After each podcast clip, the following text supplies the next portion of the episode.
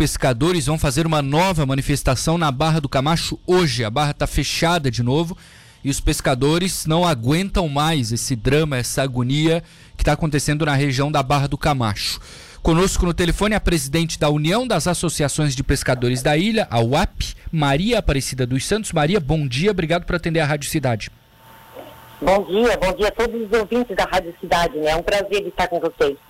Mais um protesto, né, Maria? Não sei se tu tens de cabeça e quantos vocês já fizeram, mas infelizmente ninguém dá jeito nessa situação, né? Na verdade, é, protesto na Barra, eu já estou participando né, há oito anos. Isso não é só dessa gestão que se arrasta esse problema, né? Claro, claro. Porque tem que ter uma manutenção contínua e isso não está tendo, não está existindo. E agora o momento, então, o momento é crítico, muito crítico, sabe?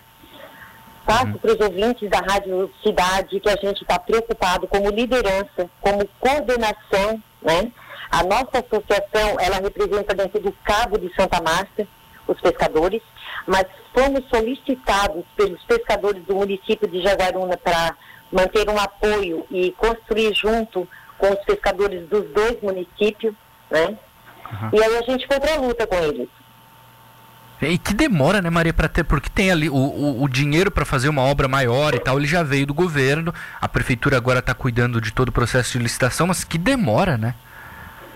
Então, só para vocês entenderem, quando a gente pegou é, essa luta com os pescadores, é, e os pescadores já queriam fazer uma mobilização, um fechamento de rodovia, né? Uhum.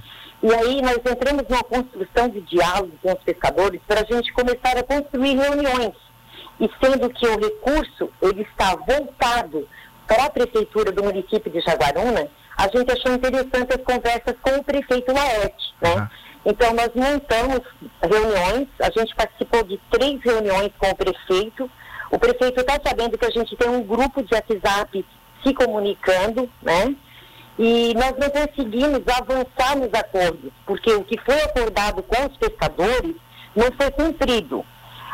Tem uma parte da licitação que a gente entende, licitação é um problema, né? É. Mas, e se tratando ainda de 14 empresas, sabe, é muito difícil. Então, Matheus, quando a gente se reuniu, o prefeito colocou claramente para os pescadores, se houver um tempo muito complicado para a gente construir essa manutenção com a empresa que será a ganhadora da licitação, eu vou fazer um paliativo para ter circulação de água. Isso foi claro e notório para todo mundo que estava na reunião. Uhum. A licitação, ela até a própria comissão da prefeitura, eu falo porque a gente está acompanhando, tem momentos que considera que aquela empresa não pode estar, tem momentos que aí a empresa bota recurso, a prefeitura considera a empresa novamente para dentro, então está sendo um problema, sabe? Isso aí, é, a gente está vendo que está muito complicado. Então, o que, que a gente colocou para o prefeito? Coloque que os, que os pescadores estão botando, a ansiedade deles no ciclo da água. Nós estamos na abertura da safra do camarão agora no dia 15 barra fechada, não entrou larva. Não, teve, não vai ter estoque, produção de estoque para esses pescadores. Né? Uhum. Hoje, lá na Barra do Camacho, não quero que. É bom que todos que estiverem ouvindo, que entendam o que eu estou falando agora. Não é que é um povo desordeiro, desorganizado, não é essa fala que está aí, a ah, dia 19 já vão começar o trabalho. Não existe isso, gente, sabe? Esse povo não é desordeiro. O que nós vamos fazer ali, nós podemos ficar das 9 horas até o momento que o prefeito decidir e conversar com os pescadores e ter né, respeito com a ansiedade deles. Se o prefeito chegar lá 9 e meia, tudo vai ser terminado 9 e meia. Se o prefeito disser que não vai, vai ficar o dia todo, nós vamos resistir o dia todo. Porque o direito de ir e vir está na Constituição todos têm esse direito. Mas vamos considerar também que o direito de ir e vir da pesca artesanal na nossa região está comprometido e está omissa também pelos responsáveis. Hoje, Sim. nós queremos mostrar lá, junto com os pescadores, nós, da nossa parte da associação, é somente organizar, né? Mas a fala dos pescadores vai ser essa. Eles querem a empresa que faz também a comercialização da areia ali, né? O Marcelo, o Fernando, eles estão querendo que o Fernando também participe, porque eles querem ouvir do Fernando a possibilidade dele estar também contribuindo, porque tem uma fala muito forte da empresa Vitorete que quer contribuir para que essa situação se amenize. Eles querem ajudar. Mas não tem um entendimento do prefeito sobre isso. Uhum. Sim. Maria, pessoal, eu, eu, tenho vi ali alguns cartazes, né, que eles colaram ali, colocaram alguns santos, enfim, tem feito muitas orações, né? Quer dizer, o pessoal literalmente vive daquilo ali e se a barra tá fechada, não tá pescando. Se não tá pescando, não tá ganhando dinheiro. Se não tá ganhando dinheiro, tá com muita dificuldade para sobreviver, né? O pescador, ele tá com muita dificuldade. Vocês não têm noção. Nessa semana a gente ouviu é, a gente presenciou lágrimas no rosto dos pescadores, ah. sabe?